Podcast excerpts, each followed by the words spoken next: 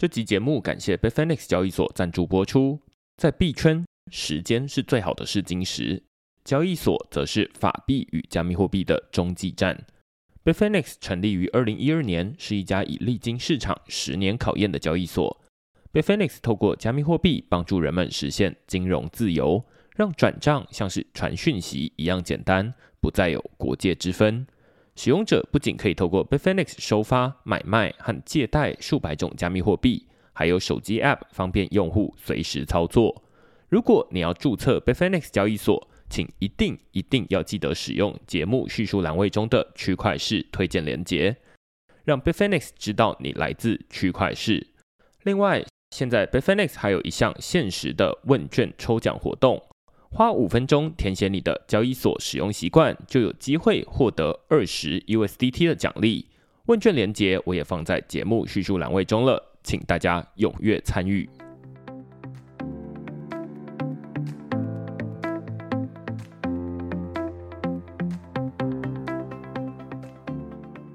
Hello，大家好，欢迎大家来到区块势的 Podcast，我是区块势的作者许明恩。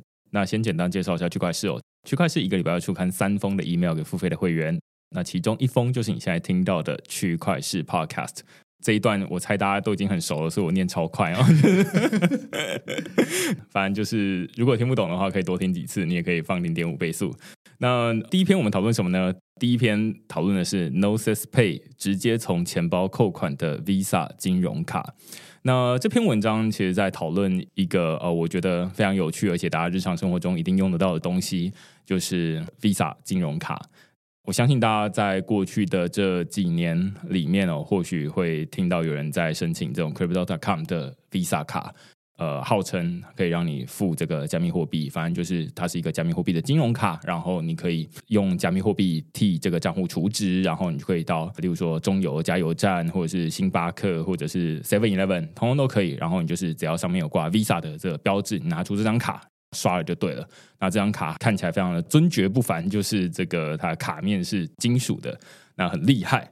只不过呢，在上一次的熊市，或者说在去年的 FTX 事件之后，大家就开始很担心这张卡。为什么呢？我说一下我自己的故事哦。因为那张卡它是你要把钱存到 Crypto.com 的这个交易所的账户里面，然后替它储值。换句话说，你的钱基本上是放在这个交易所里面。那那时候大家就很担心 FTX 倒闭之后，Crypto.com 会不会有问题？所以我那时候就赶紧的就把我的这个里面的卡里面的钱赶紧花光，就那那张卡就封存起来，一直到最近这几个月才重新又拿出来。如果你要出国的话，你可以用它来兑换这个贵宾室这样子。这其实是之前这张卡的问题。那我们在这篇文章写的 nosis Card，我可以说这是那张卡的再更进一步，它可以让你个人的钱包在这边举例的是 Safe 这个多钱钱包。可以让你的个人管理的这个钱包跟 Visa 金融卡绑定在一起，于是你就不会再发生像之前这种啊交易所倒闭，然后你的钱不知道会不会跟着不见的问题，而是哎现在就是你的钱包，那你不用担心你的钱包怎么样，谁倒都跟你没关系。好，那 Nosis Pay 跟 Nosis Card 到底是什么东西？我们在这篇文章讨论。另外一篇呢，讨论的是 Web3 建设者的牛市，公共财募资为何遍地开花与 FabDao 补助战。这篇文章是我在最近二零二三年以来哦，有一个蛮有趣的感受。一方面，我感觉到币价是相当低迷，那一直到最近这一两个月，我才开始币价开始涨起来。那但是我又同时有感觉到，就是区块市在申请这些 grant 的过程中。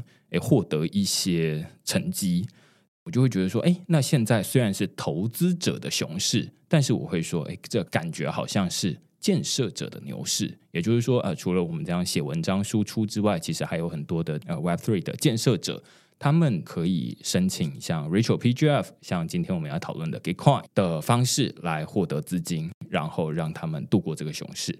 所以，呃，我在这篇文章就来讨论说，哎，这个公共财募资这样的一个机制，它其实从二零二三年区块势呃开始这个深度亲身的参与，到现在，我几乎可以说它是一个遍地开花的状况。像 Arbitrum、像 Polygon 都有开始用他们的钱来呃，透过公共财募资的这样的一个机制，来把钱发出去给 Web3 的建设者。那我们在这篇文章的最后一段还讨论了，呃，现在其实大家就可以直接参与的一个活动，叫做 FabDAO 补助站。呃，今天呢，其实我们也是要讨论这个主题，所以呃，一方面，如果大家对于这个公共财募资机制有兴趣，然后跟这个活动有兴趣的话，欢迎你订阅，可以看到这篇文章，或者是呃，接下来继续把这一集的 Podcast 给听完。如果大家喜欢这些主题的话，欢迎到 Google 上面搜寻“区块势趋势的事”，你就可以找到所有的内容了。也欢迎大家用付费订阅来支持区块势的营运。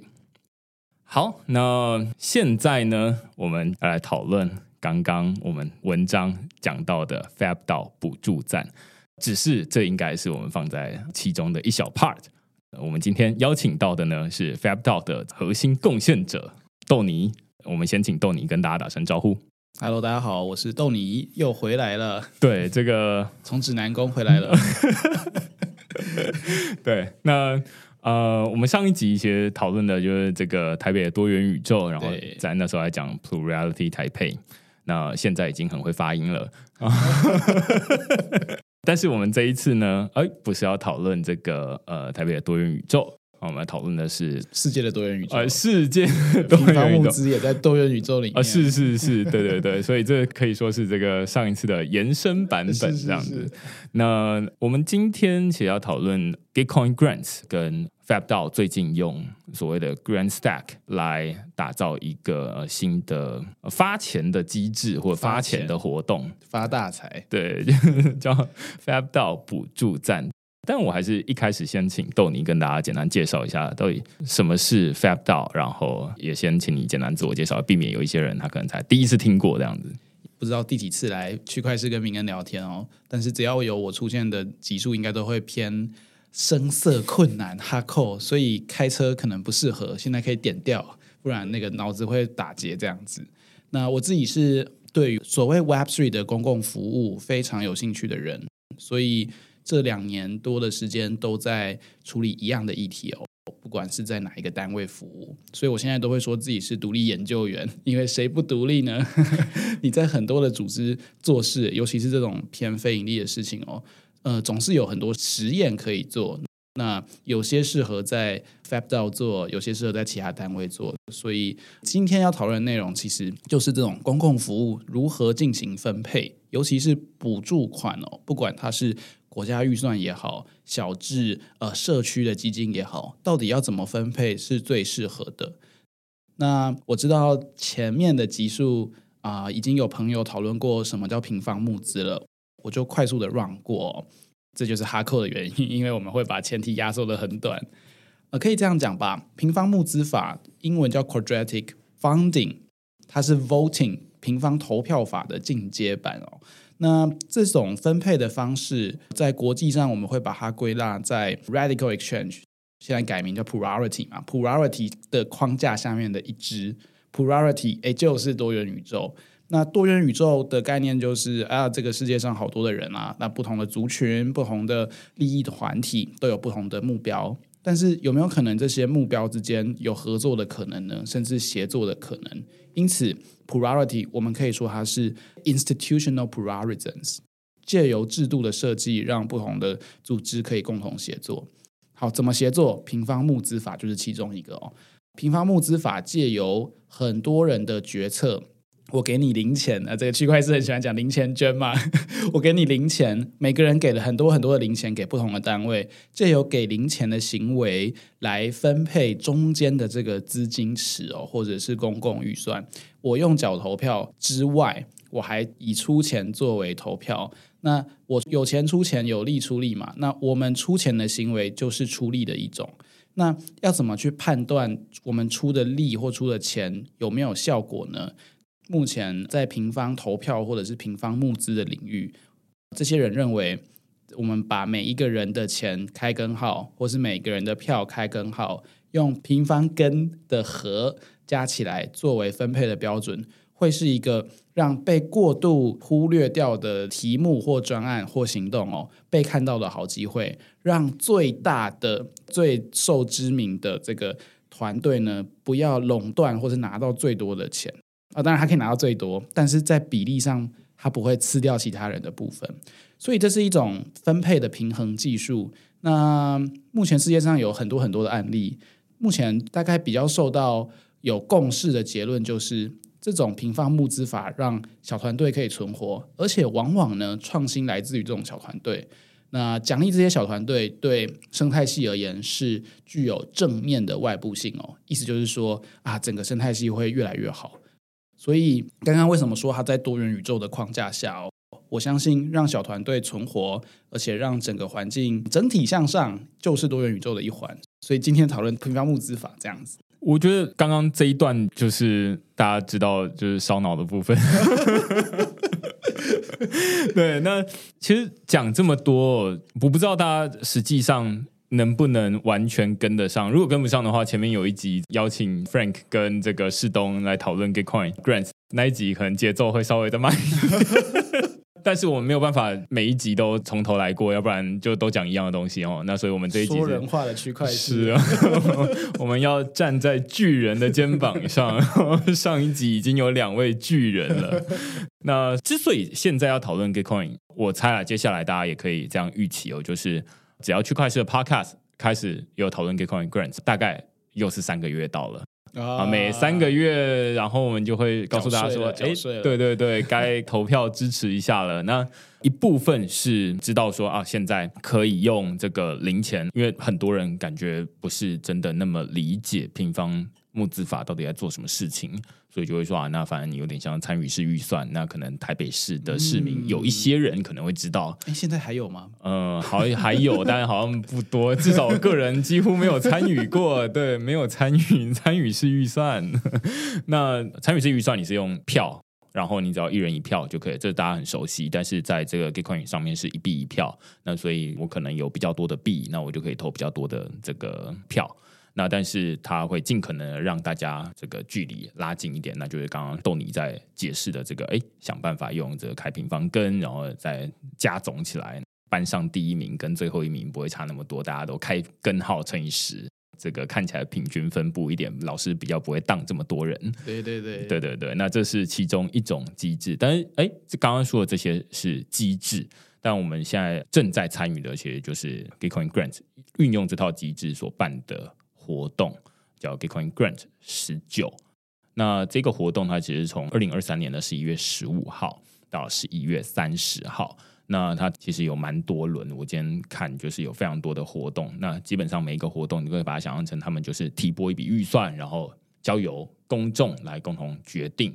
到底要单位 对对对发钱的对，该决定说到底要怎么分配这笔预算，到底分配给谁？那所以这一次呢，其实像区块链有参加，FabDao 有参加，然后像我在最近又做了这个投影片，然后告诉大家说，哎，例如说呃，这个 Funding the Commons 有参加，啊、嗯呃、，HyperThreads Foundation 有参加，DHK DAO 有参加，嗯、那大家可以在上面分配各个可能是一美元，那你就可以帮助专案获得。一些资金的配捐这样子，那这有点像是有一些活动，他可能会说啊，那你捐一块钱，他们也同样响应一块钱，一块钱，对对对，是但是这边是响应三十块钱，响应很多钱这样子，所以每一票或者是每一块钱都很重要。那这是 Gitcoin Grant 在做的事情了。当然，其实这只是一个机制而已。那有一个机制，它其实背后会有需要多非常多的配套措施。例如说，我们之前有讨论过 Gitcoin Passport，就是它需要有一个护照，那有一个确保你不是机器人，嗯，还有你要有分数。那像上一次可能是要二十分，那所以你要。有花很多时间，我那时候看到很多的读者，他可能会分享说，哎，他可能花了好几个小时的时间才拿到二十分，嗯，那不是一个非常容易的事情。所以有一些人他们会开线上的分享会，然后教大家怎么做这些事情。但是，呃，实际上回头到说，为什么要参加这这个 Gitcoin Grants 这样的活动？以区块势自己为例啊，我们就是。想说啊，那透过参加这样的东西，一方面是让大家知道说，哦，有这个 Web3 现在有一个这样的一个机制存在，而且它是一个非常有趣的机制的创新。那呃，另外一部分也是透过这样子来慢慢的转型区块势，然后让区块势从原本的封闭式的付费订阅，慢慢的变成是呃有点像是公开赞助这样的一个机制。那第三点也是跟今天豆泥很有关系哦，就是我们上一次就承诺说，哎，接下来的每一个区块链 Podcast 的来宾，呃，在年底应该要收到一个这个 hypersert 以及这个 Gitcoin Grants 拿到的资金分配的部分的款项，例如说，呃，区块链拿到一部分的钱，然后我们会切一个比例出来，然后发给每一个 Podcast 的来宾当成是感谢。你也可以说当成是车马费这样子。那所以每一个人听到这一集，想象中大家应该要去投一票，然后投一块钱。但是，但 是，但是我也知道这个参与门槛，其实这次我个人会觉得蛮高的，还是高。呃，不要说这一次，其实上一次就蛮高，这一次只有更高，没有最高。对，所以在说到参与门槛之前，要不要先请豆泥分享一下？就是啊、呃，上一次 FabDao 其实有参与 Gitcoin Grant 十八，那上次参与有没有什么样的心得？我想我们在讨论 Gitcoin Grant 之前，我们可以先来讨论什么场合适合平方募资法。然后为什么平方募资法在 Web3 的世界这么红？这样子，先讲结论哦。结论是人类的脑子实在是不太好使啊。我们要自己开根号，实在是那个我的脑袋会有点复杂。比如说一百开根号是十嘛，一万开根号是一百嘛，对，一百。但一千开根号是多少？这时候脑子就宕机了。所以这其实不是一个非常直觉的民主投票方法。民主大家都习惯一人一票哦，但是实际上。民主的投票方法有非常多的花招跟方式，只为了去取得那个对于公众利益而言最划算或者是最有效益的方法哦。平方募资法看来不是，因为太难了。但是 Web3 有一个好处，就是 Web3 有智能合约，智能合约会自动帮你去处理你脑袋无法负担的计算，去让它及时的呈现，呃，或自动化的呈现一种分配方式。那 Web3 的世界的这群人，目前啊，多数也都是那种 geeky 哦，非常阿宅工程师出身的人，所以他们很喜欢去做这样子的实验。所以我想，平方募资法跟 Web3 会结合，大概就是这个原因。那其中最响叮当的角色就是 Gitcoin，所以这时候我们就要讲讲 Gitcoin 的前世今生。我自己是非常喜欢啊，呃，Gitcoin 的创办人是 Kevin 嘛，Kevin Owocki。那他创了 Gitcoin 以后啊，他牵涉到好多资源上分配的问题。哎，后来为了让 Gitcoin 更去中心化或是更自治，所以他就离开了。那 Gitcoin 本来就是一个有点，你可以把它当成啊世界级 Web3 的泽泽或贝壳放大吧。那这种嗯，去分配公共财或分配中央预算的组织呢，很容易被人家非议。原因是因为凭什么是你决定？但是当我们在讨论哇，每个人都有好多的想法跟专案的时候，势必在这个世界上就要面临想法上的竞争哦。这种竞争可以是资本市场的，诶，我们找投资人，我们找评审青睐我们的方式，它就会去影响资源的分配。那群众募资或是这种群众决策的市场，就要看它是不是被群众所认同。但就会有人说啊，主办单位可能会啊操纵群众的意思啊，这个全民调是不是最好的啊？诶，这个其实问题很多嘛，所以 Kevin Owocki 他就暂时先离开 Gitcoin，不过最近好像回来了。诶，Kevin Owocki 在离开 Gitcoin 以后，创办了一个我自己非常喜欢的组织，叫做 Green Pill，叫做绿药丸。不知道大家有没有看过骇客任务呢？有红药丸跟蓝药丸嘛？那有没有绿药丸呢？这个绿药丸，他们讲的就是他们要做一个 regen，而不是一个 degen。degen 就是大家在那边炒币啊、投机的人哦。但 regen 呢，就是一群盲目的利他主义者哦。虽然利他主义这四个字现在听起来像脏话，嗯，但他们认为我们在地方 locally 在地方做一些草根的合作型的。啊，Web3 行动才是让整个 Web3 生态系发展起来的关键因素。所以他写了书，他做了 Podcast，哦，非常好听的 Podcast。他现在开始寻找全世界的在地社群来参与，不管你是写作还是实际上做一些专案哦。那他就成立了这个 Green Pale Network。对，那这其实是从今年开始的这个 Network 哦。目前大概有几十个地方的社群开始参与其中，包含 Fab 照。那当然，FABDAO 本来就是一个做非盈利行动的组织哦，不加入说不过去啊。所以我们开始做了许许多多的实验，其中一个最关键的实验就是平方募资。好，那为什么平方募资是 Green Pill Network 一个很重要的精神哦？诶一方面，当然 Kevin Owocki 跟 Gitcoin 有千丝万缕的关系；另外一方面是这些组织本来就是想法上的竞逐。我们可以说，这种生态系里面各种利他的想法都在彼此的呃想要做事情。可是谁知道这些利他的想法哪些是会 damage 到别人的，哪些是真的好的呢？那就是交友社会共识。所以，同样的牵涉到社会共识的情景，我们需要分配平方募资，就是其中一个方法。嗯，那讲到这边，我觉得我们可以稍微岔出来分享一下。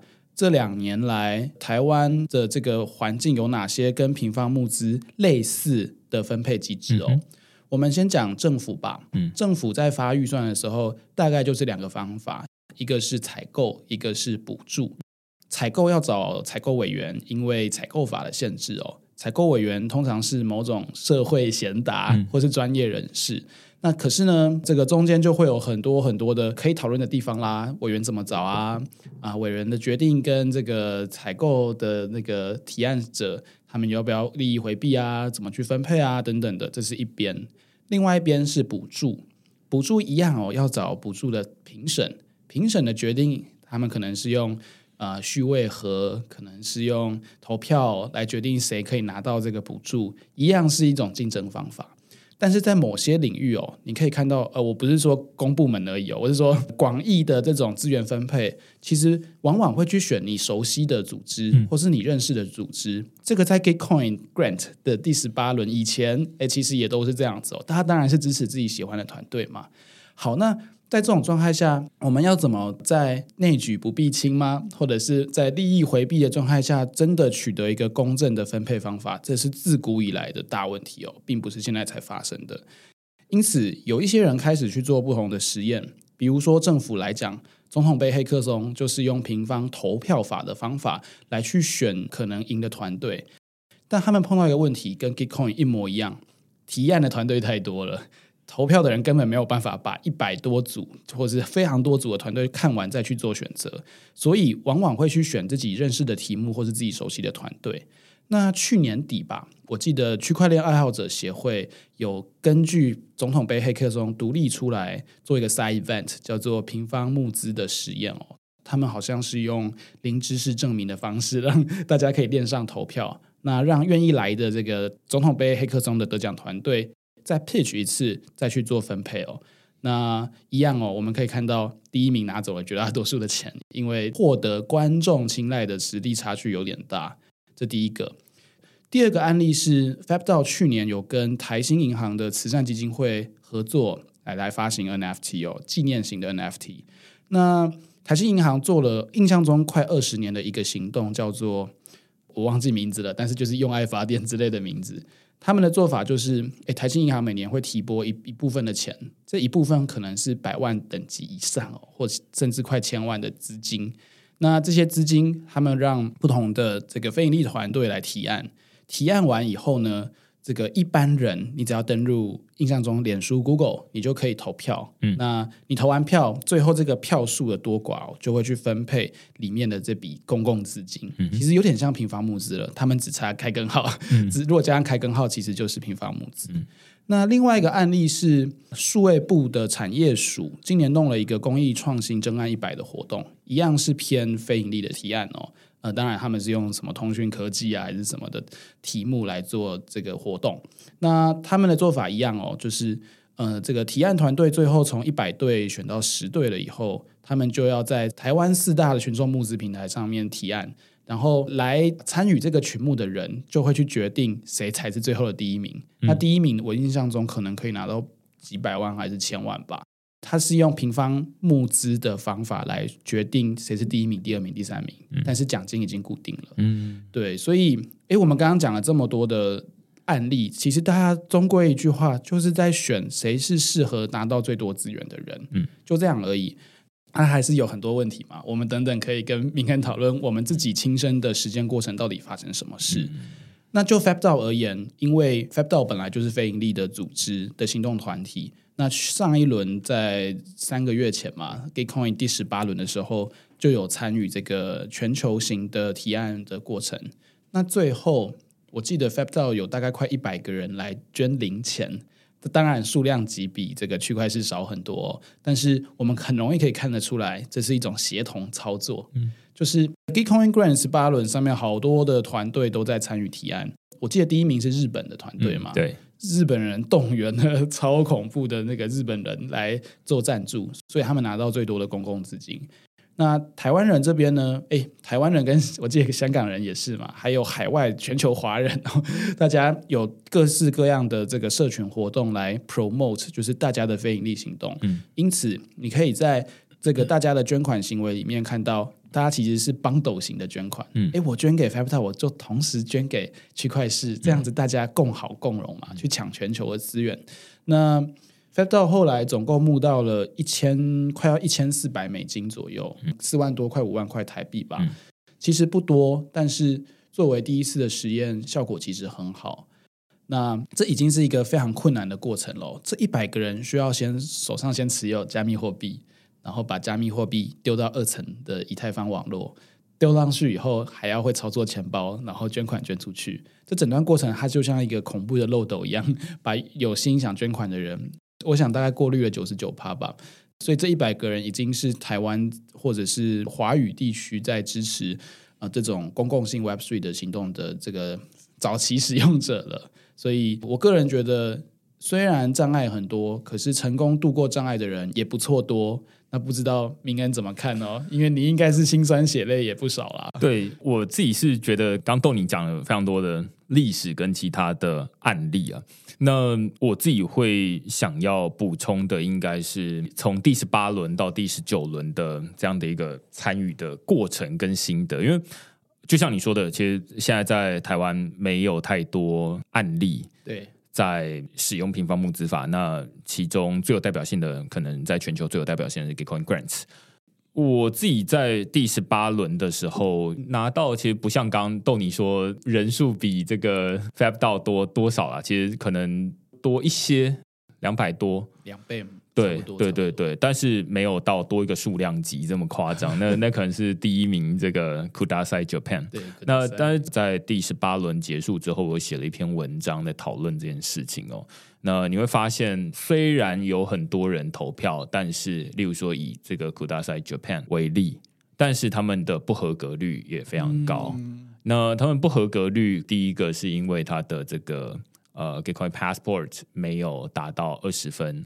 不是一个人，对对对，在这个机制里面不被视为一个人，那或者是他可能在 cluster matching 就是上面被滤掉了。那 cluster matching 就是就像刚这个豆泥说的，诶，如果这整套机制最希望是可以让你投最多不同的这个专案，但其实大家的个性还是改不掉，因为就像台湾要选举了嘛，那路上会有很多的这个海报啊等等的。会有很多的这些广告文宣，目的就是为了要增加你的印象，就是哎，你知道说我有在选，然后你到时候去投票所的时候，你想说啊，那我盖一个我有看过的，对，这是大家对于民主很习以为常的一个运作的模式，对对对。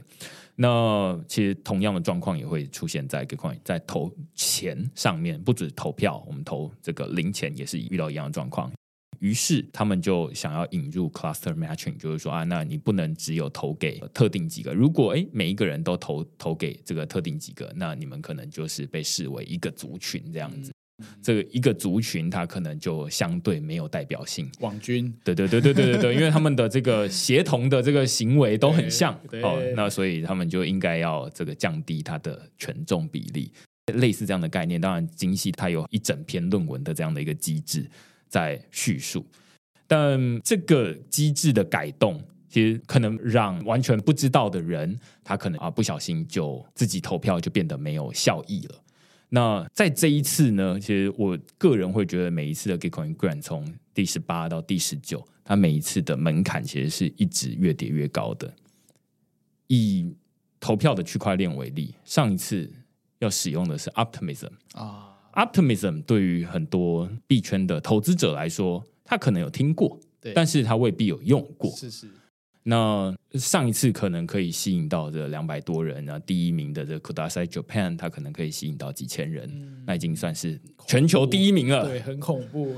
但是问题是，这是一个全球的活动，但是第一名竟然才一千人出头，嗯、甚至筛一筛之后，可能只剩下几百个人，你就知道这个进入门槛有多高，超高。但是第十九轮只有更难，因为它不只是把这个。区块链从 Optimism，大家至少还稍微熟悉一点，至少币安还有支援，你可以把以太币提领到 Optimism。哦、这次它是采用 Public Goods 啊、uh, Network PGN 所以呃 PGN 链是一个更冷门的区块链，没有任何中心化交易所支援。那大家所有人要投票，你至少都要先学会使用跨链桥才行。它算 Gitcoin 自己的链，对不对？对，它算是 Gitcoin 自己的链。所以这是第一个，我自己会觉得说，在目前参与下来，虽然区块是在过去这几轮里面获得不错的成绩，在全球的排行榜上面这些都榜上有名，然后会被 Gitcoin 介绍，我们因此可能在国际上面有一些曝光，有前十，对不对？对对对对，但是问题是，我觉得在每一次的参与，就是会觉得它的门槛仿佛不是要让这件事情越来越简单，而是要让它变得越来越难。至少从使用者的角度来看是这样。所以第一个他改了 PGN，然后第二个是像上一次他改了 Cluster Matching，第三个像这一次 Gitcoin Passport，你的这个投票分数已经不像是上一次的二十分这么简单。他可能会改说啊，那你如果是十五分的话，那你是有权重多少、oh, 啊？如果你这个十五到二十分是多少？二十到二十五分是多少？这当然我会知道，或者是我们会知道说，这个 Green p e l l 或者是 Kevin Awaki 他是 Mechanism Nerd。他非常喜欢套用很多的机制，但是你就有点像是我一直会觉得说，Gitcoin Grants 这很像是在玩一个桌游。是的，那这样的一个桌游，当一个桌游在光解释它的游戏规则，大家就想要睡着，就想要离开的情况之下，这游戏是没有办法进行下去的。是的，就像大富翁最早的设计哦，他其实是想要让玩家共好，但是就不红嘛。对，真的变红了，是大家彼此厮杀。其实 Owocki 的东西也有点类似这种情形。对，所以我会觉得说，这是区块是在过去的从 Gitcoin Beta Run，然后到十八到十九都有参与。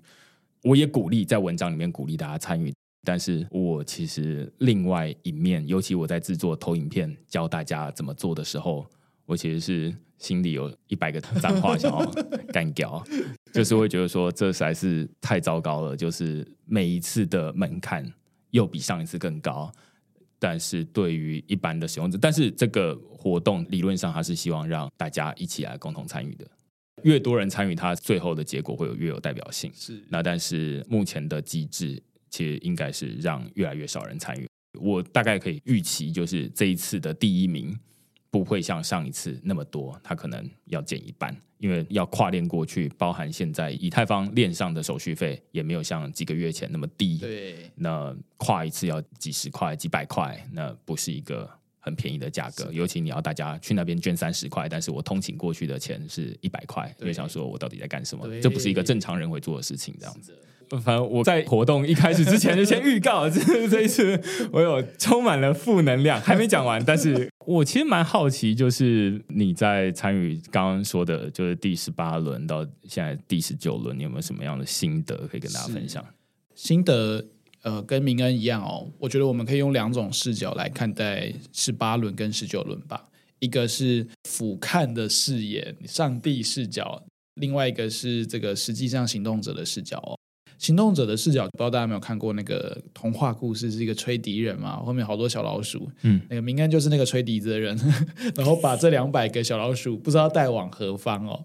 但是明恩虽然是吹笛人，但那个笛子啊，那个规则的设计其实是呃，Gitcoin Grant Gitcoin 的人哦，那大家都互相的。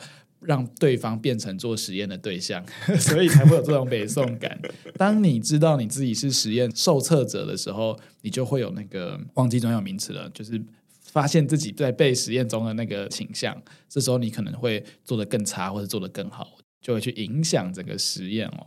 我想明恩大概是这种心情吧，这第一个。哎其实我也是，但我很 enjoy 这个过程，因为我们暂时不会去计较那个到底拿多拿少哦，因为对我们来说，它就是一个实验。第一个，第二个是俯瞰的视角。今天如果我们跳出这个行动者，而是看看 Gitcoin 到底在想什么的时候，其实会发现 Gitcoin 其实在下一盘非常大的棋。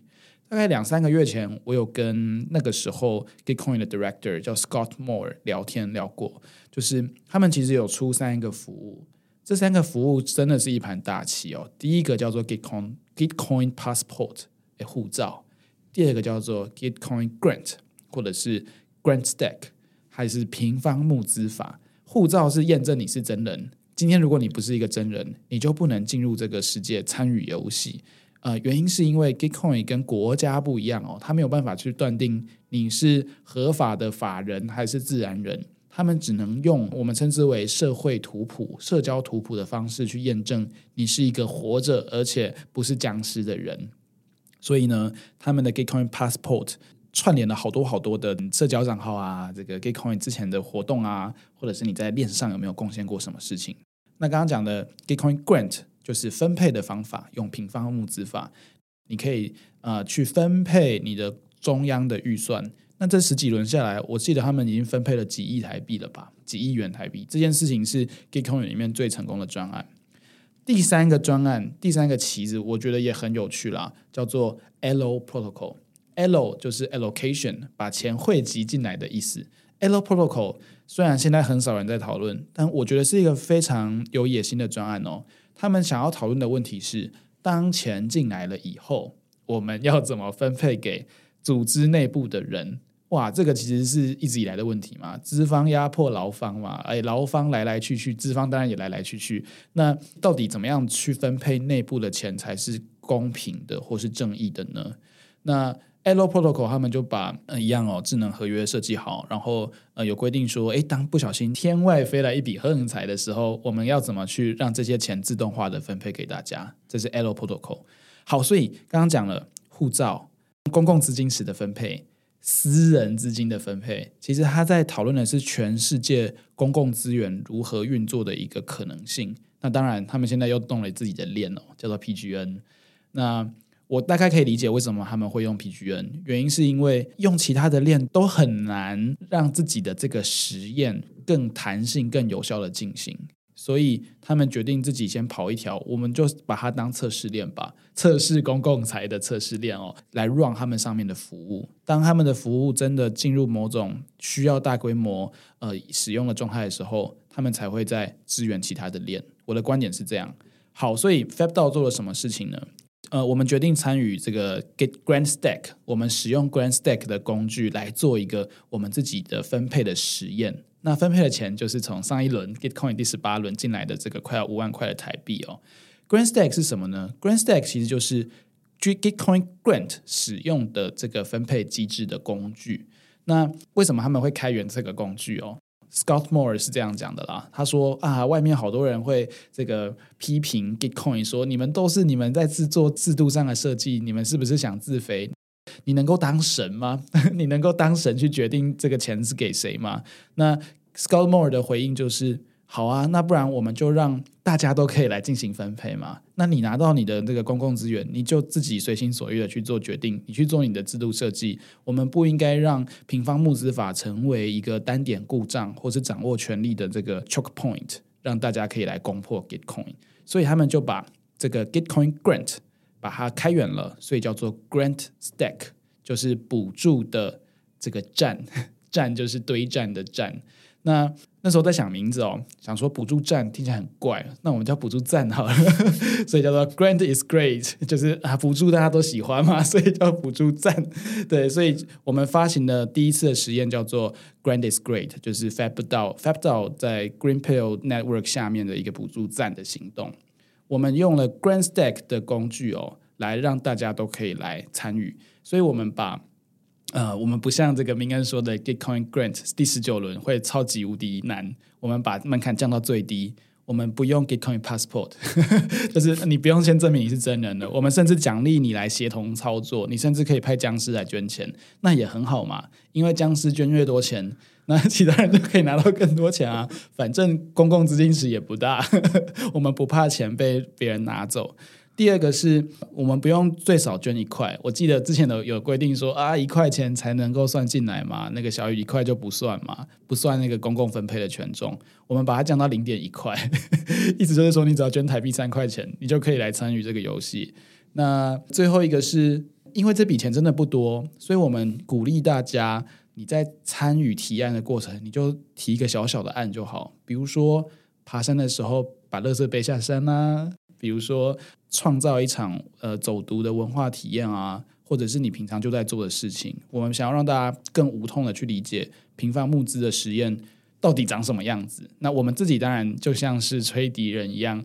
我想要往 Kevin Owocki 的那个方向去走，但问题是我们也不知道他到底在台湾这个落地，此时此刻到底是太早还是真的会成功哦。所以我想软体的或者是公共财的世界大概就是这样吧，大家不断的反复的做实验，那最终有些好的实验就终究是会脱颖而出，就跟想法是被竞争的一样。对，所以以上是 十八轮到十九轮的一些观点，我觉得这是很有趣的状况，就是。对于 FabDao 来说，这是一次很有趣的实验，然后钱也不是很多，真的不是很多呢。对，那我觉得这就可以跟我刚刚前面那一段就是负能量满点，然后说这个就是它的机制非常的复杂，形成强烈的对比。呃，有很强烈吗？我觉得是啊，就是一部分是你知道现在要参与 Gitcoin Grants 它的门槛，第一个是啊，那首先。你要先写非常完整的一个提案，提案然后对，对，然后让不知道谁可以看得懂，然后可以让你参加。对对对对对。好，这是第一个门槛。第二个门槛，就像你刚刚说的，它可能要呃跨越很多不同的链，然后如果你再用太容易取得的链，例如说以太坊主网，gas fee 就会太贵。那好像用这个 PGN 又会太难进去，那所以后来补助站就选择了 Optimism。哎，对，你怎么知道没有 Optimism？看到。然后，然后过来，例如说你要投票，还要证明你是真人，所以你要去这个 Passport，然后你要通过很多的考验，对，身上收集很多的徽章，你才能够投下神圣的一票。对，投下那一票，但是那一票又不能太少，还要是捐的钱。对，然后要是。以 GG 十九 Gitcoin Grant 十九为例，你就要一美元以上，那这个要零点一美元，这其实我都觉得这就是很能够降低门槛门槛，然后大家基本上就是用现在最小可行的方式去验证这件事情。但是我觉得 Gitcoin Grant 它可能一部分是因为钱越来越大，它已经。有点玩不起这种把钱当成是游戏点数来玩的这个，他们已经变成政府了。对对对对，他好像某种程度要开始审慎的去发这些钱，要不然就会有人像刚刚这个许明恩在二十分钟之前就会说你这怎么样，那怎么样？这是一部分，然后另外一部分他们会说啊，那如果你一次发错，对不对？那后面就会吸引来更多这个机器人的协同操作，那他们就会。呃，想办法来撸你的钱，撸对对啊，那你最终其实钱是从想要捐款的人的口袋里流到一个你不应该去的地方，整套机制你基本上就可以收摊回家了。是的。那所以，我觉得它现在就是一步一步慢慢往上叠，但是我不知道，我很期待某一天，如果你说这是一个爬山哦，那某一天我不知道现在到底要到山顶了没，还是它机制还可以下一次还还可以再更复杂一点，是不是应该用 Visa 卡？对对对对对对，然后可以让你某一天哦，终于可以再走下山，你会有一种一个一个的这种被绑在身上的这种呃 枷锁，对，你可以被枷锁，你可以被放掉。你可以越走越轻松，然后才能够真正让大家来参与。我觉得那是一个过程，所以我会说，现在进到这个 Gitcoin Grants 参与，像这一次我自己十九参与，我投了，我刚刚早上才跟豆泥分享，我投了三轮，就是投了三个主题，第一个是这个社群与教育，第二个是 Global Chinese Community，就是全球中文社群，第三个是 Arbitrum Citizen，哦，Retro Funding。这三轮，那三轮被 reject 了两轮哦，但是我不知道，其实这是我觉得另外一个 Gitcoin Grants 很值得跟大家分享，就是分享这些东西不是说要 diss 它，而是我当然会有 diss 的效果，但是我觉得这是实际的参与者你才会感觉得到。哦，那他是会 reject 你的。是，那为什么他 reject 你？其实我要告诉大家，我不知道。哦，他没有写原因，不会告诉你原因。哦，哇哦，对，难怪会被骂。对，然后 例如说 Arbitrum Citizen Run，他就是会告诉你说，反正我们有一个所谓的这个委员会，Arbitrum Citizen Council，Council，Council，OK，okay, 然后来决定谁可以进，谁不能进。然后如果你被拒绝了的话，你有一个败不复活的机会，你可以找 Arbitrum 上面的抵押票数的前五十名的其中两人替你背书，你就可以翻案。那但是问题是，上面我就去看了一下，哎，五十个好像没有我认识的半个这样子，然后你不知道到底要怎么联系他们 啊，反正他就死掉了。那第二个是 Global Chinese Community，这应该是 review 的阶段，他还没有被 approve。但是呃，应该最近这几天，因为呃有一些是 pending 的状态，但是里面不包含区块市。那他们有说，因为他们有一些筛选的标准，有一些偏好，那所以你其实会不知道它到底是什么原因。是。那其实这样的状况不只有发生在不同的 round 了，我自己会觉得，呃，在 Gitcoin Grants 发钱的本身，这个 Gitcoin 这整套机制，它本身也非常的黑箱。这个，例如说之前参与的 Beta Round 跟十八轮，你在每一次他会告诉你说，啊，那我们在这个十二月十五号最终要公布结果，然后要把这个资金给发给大家。我几乎可以保证不会准时，他大概会延个一个礼拜，然后中间会没有任何音讯，然后你会在社群上面看到大家在询问，就是说，哎，这发生什么事？然后他就会。他就会说啊，那我们可能还在抓一些这个 Sybil attack，OK，呃，我们在抓一些女巫攻击，然后所以呃，请大家稍微耐心等一下。那一次两次，你可能会觉得说，对对对，这女巫攻击很重要，你必须要抓下来。那但是第三次，你就会觉得你怎么没有早点开始？他都会跟你说啊，我们在最后几分钟的时候发现啊，有一些我们发现的很有趣的 pattern，我们要分析一下，然后抓一抓。那但是同样的理由用到第三次的时候，你就会觉得可能不是真的有这样的 pattern，而是你好像没有安排好你的时间。呃，我不知道这是欧洲人的风格，软体迭代的过程 没有。但是我想要说的是，不是说这个时间，而是说你其实呃，身为参与者，你会不敢去跟他要求，oh. 因为第一个是你拿人手软，你会觉得说啊，那我好像。不应该去跟别人某种程度要钱。嗯、那第二不对等的。对，然后第二个是他在抓 Sybil attack 的时候，他不会公布。规则，嗯、所以你不知道你现在去追他，是？是你到时候会不会因为这样子而影响你最后的结果？他会不会拉你的某一些权重下来？会不会是因为他们如果事先公布防女巫攻击的规则，就会有人去反解析？是是是，这个完全可以理解。对对对，黑箱跟透明真的要有一个平衡。对对对对对，困难哦。对，所以我当然完全可以理解，就是他不能公布这个东西。然后他们其实，在论坛里面有很多人讨论，就是说你其实最理想的状况，你应该是公。公布了之后，就像 open source 的这个城市码，你公布了钱包的城市码，大家可能也不知道到底怎么破解钱包，这是最理想的状态。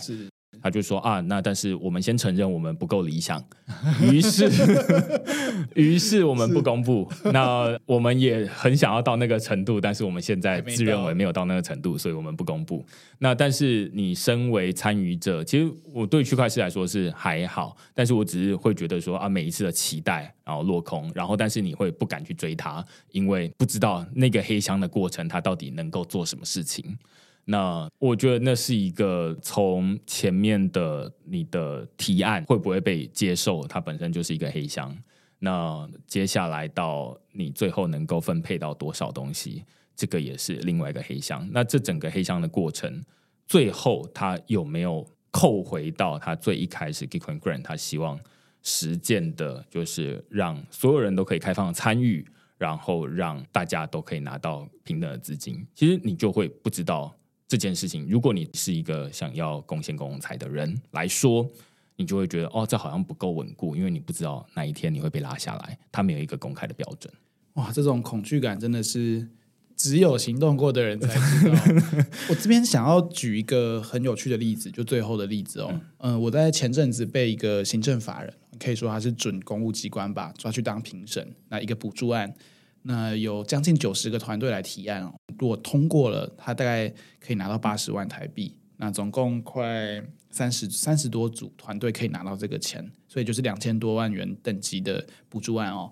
那我去被抓去当评审的过程，哎，就可以发现说，评审内部、外部委员加起来大概有大概七八个吧。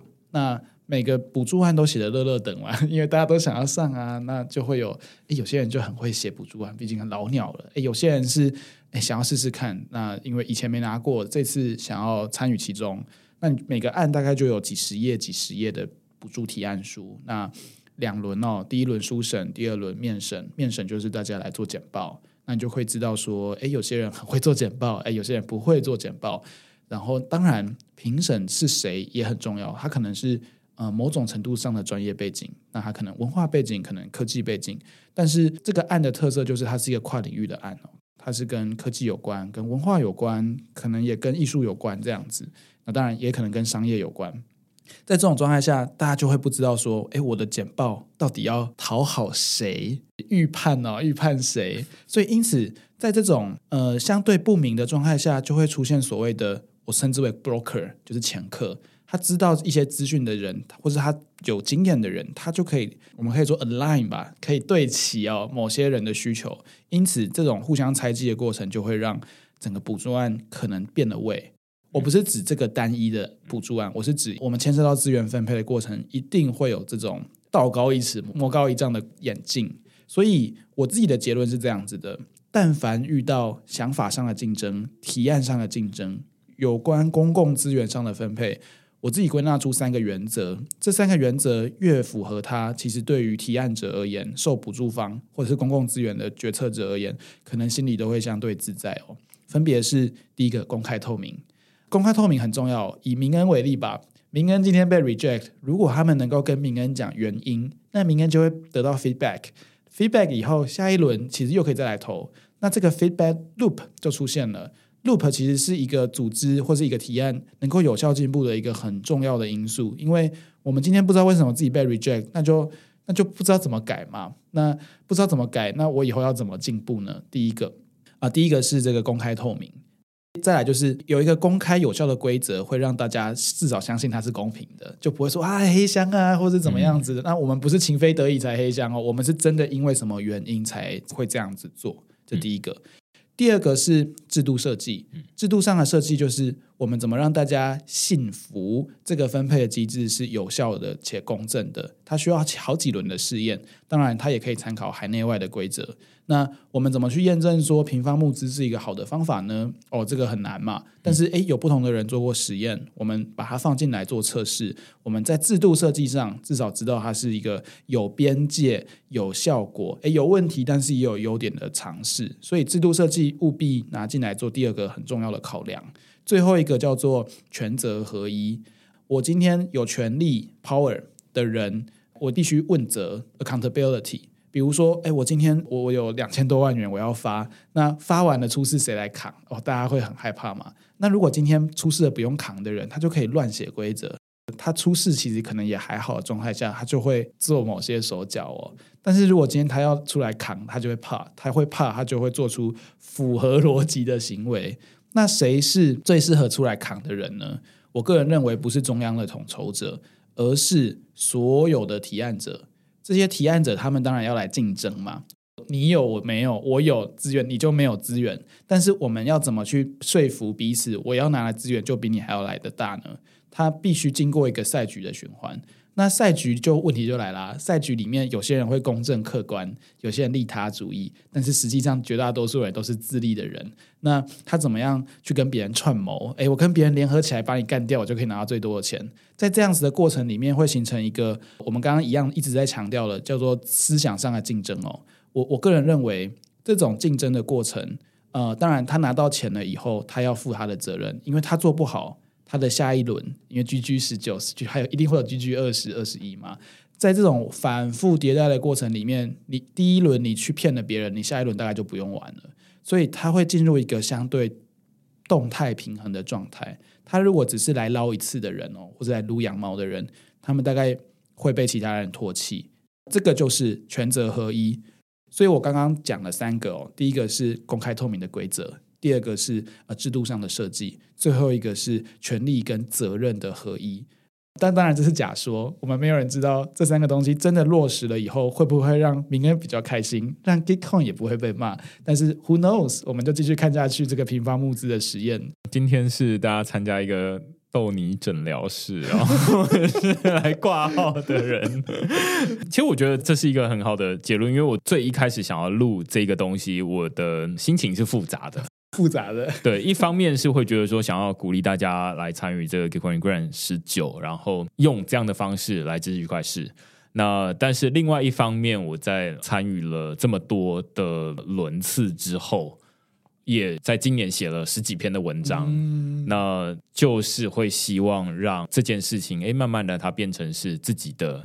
呃，这个区块链的整个营运的一部分正常化，对对对对。但是当它的门槛变得越来越高，高然后变得越来越不友善的时候，你自然会变得哎，会觉得说，那这个感觉好像有一些问题。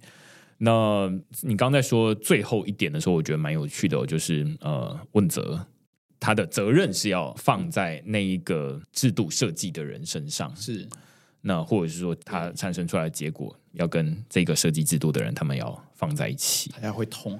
这个是跟我最近看到 Gitcoin 他们呃内部的一些议案的讨论，我觉得很有趣哦。嗯、就是他们在其实现在在负责整个 Gitcoin Grants，大概就三个人。是的，是的。对，然后三个人也都是兼职的人。Yeah. 为什么会知道这件事情呢？因为他们会有。budget 到底要怎么分配？然后会说啊，那我们 hire 三个这个兼职的人，然后他们一个月大概要多少钱？然后要领什么样的东西？你就会发现说，哇，当这整件事情到目前为止分配了数亿，对，补助帝国，对，竟然是三个兼职的人 来来做这件事情，你会觉得哇，那一部分你会觉得说，这有点像是。这个国发基金要投谁？是找路边的这个工读生说：“来来来，你来你来分配一下。”然后分配完了就是啊，那就你们了。那最后到底能不能问责他们？你会觉得啊，太残忍了吧？他凭什么？他为什么？他他到底上上辈子做了什么事？对，但但是你如果不问责，会出现刚刚说的这样的状况，你就会说哦，那他延迟。也是有一点道理，就是你会开始有点怜悯的心，就会觉得说他太可怜了，他被压榨，他就这样而已，你不要再逼他了。他们就三个人，他不是三十个人，他不是三百个人，所以他没有办法做这些事情。但是，呃，我觉得这不应该是一个理由。因为要不然，这整套机制就会歪掉了。是的，所以这到底要怎么让这一块补起来？是我觉得现在在参与 Gitcoin Grant 的时候，或许绝大多数人他们只是反正我就是提案上去，然后就会有人拿到钱。我觉得相对于，例如说你提供的是工具，例如说啊，你可能是 DeFi Llama，你可能是 Revoke Cash，嗯，因为很多人用，用所以很多人会投票给你。但是我觉得，呃，大家可以去看每一轮的社群教育类别，对，它的投票的人数都是相对低，就是都会比 infrastructure 跟比这个开源软体还要低。那一部分当然是因为它没有空投的预期。就是大家不会觉得说什么一个媒体要发空投给我这样，对。对，那圈币，对对对，那所以其实相对困难，嗯、那也因此我们相对对这件事情是敏感的。嗯，那反正今天都还没有讨论到，例如说啊，这个 feedback loop 到底要怎么回去？因为我非常同意你刚刚在最一开始第一个这个问诊的。第一个问题，就 是 说这个吹笛子的人，然后这个规则它在它在变动的时候，我我一直会觉得说，台湾至少我们目前参与到现在，你大概就是会去 follow 规则，但是你会觉得这个规则不一定是为你设计的，或者是友善于。台湾团队，或者是，是对对对，那口团队，对，我觉得那是那是另外一个很大的挑战。如果我们是中文的使用者，中文已经有非常多的使用者在上面。那如果你是韩文的使用者，你是泰文的使用者，那你可能会在机制上面面临更大的不公平。诶，我记得苏基燕就是演苏基嘛、嗯、，Mask Network 的头头，嗯、他也有提出一模一样的批判。因为 Mask 是长期 Gitcoin 的这个爸爸，就是都无偿丢了一大笔钱到公共资金，但是他一直骂，忘记他在个位数轮的时候就一直说 Gitcoin 一直都不做中文化的行动，然后让中文团队一直没有办法好好的在里面得到他们应该被看到的关注。对，我后来发现，哎，合理，因为我们用 Gitcoin，为什么我们会预设它是英文呢？是因为英文是全球语言吗？可是我们对于 localization 或是 internalization 而言，母语是一件非常重要的事情。这本来就是 plurality 的其中之一，是就是每一个人他可以有不同的呈现的方式，然后。这也就是为什么，其实每一个人他会用不同的语言，他也可以达到一样的目的。是。那我其实不知道苏 u 也有在之前倡议这件事情，但是至少是我在最近这几轮，包含 Optimism 的 Ritual PGF 都很不爽。我都很不爽的地方就是基本的中文化不做。然后降低大家的参与门槛的这件事情不做，这样子我觉得下一轮 GG 二十 区块市 FabDAO 跟其他的相关的组织应该要提一个案子，叫做 Gitcoin 中文化，嗯、然后我们拿到多少钱就做多少事，然后就进行那个翻译的志愿工作。我完全愿意，就是把这些钱拿出来，然后让这整套机制变得更好。繁体中文先，简体中文之后再说。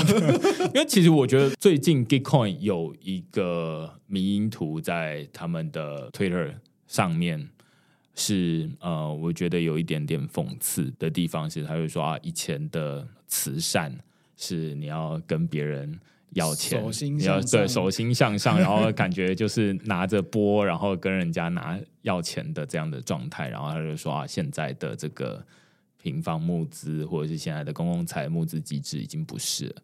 但是我个人会觉得，我不知道在英文为主的社群是不是有这样的感觉。或许这是一个美国的思维。对，手心手背都是肉。对，但是我觉得，身为台湾的专案，你会常常会觉得说，没有，我其实还是常常要 follow 你的规则，然后我需要看你到底看什么东西，然后把中文的东西翻译成你熟悉的东西，然后只为了让你。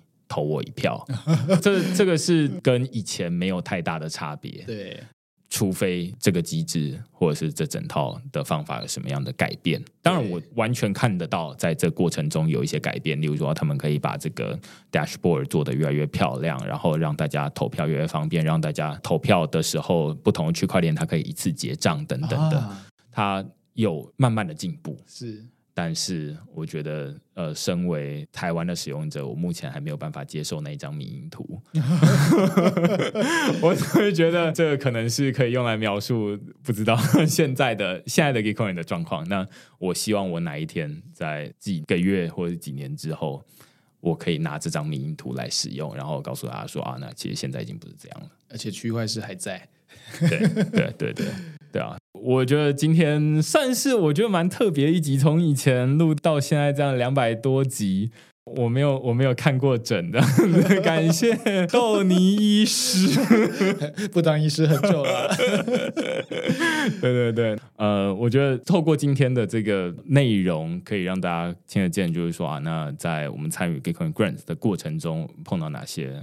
问题，我不期待它，本来我本来就不期待它是一个一帆风顺的过程。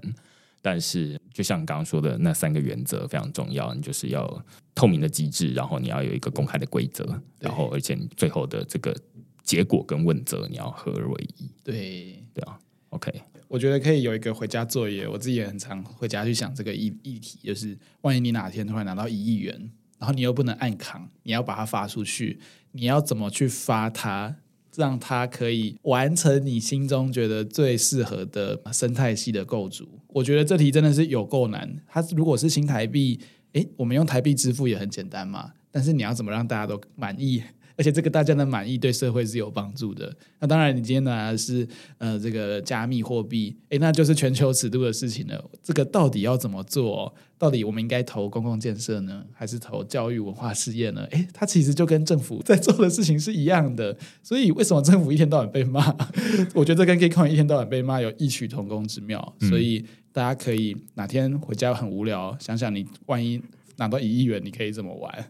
好，那竟然会有一个回家作业哦，那就麻烦大家，如果哎你有任何的好的答案的话，欢迎你可以到这个 Apple Podcast，反正就留言区告诉我们哈。那你要给这个几星评价都随便你啦，然后但是反正就当成参考而已。但是哎，你可以告诉我们这样的结论。好，那今天非常感谢豆泥来跟我们讨论这个 Gitcoin Grant。对了，不要忘记去参与 FabDAO 补助站这个计划，这样子。还有区块势 Gitcoin 十九轮。啊，对，那就下个礼拜再见喽，拜拜。拜拜。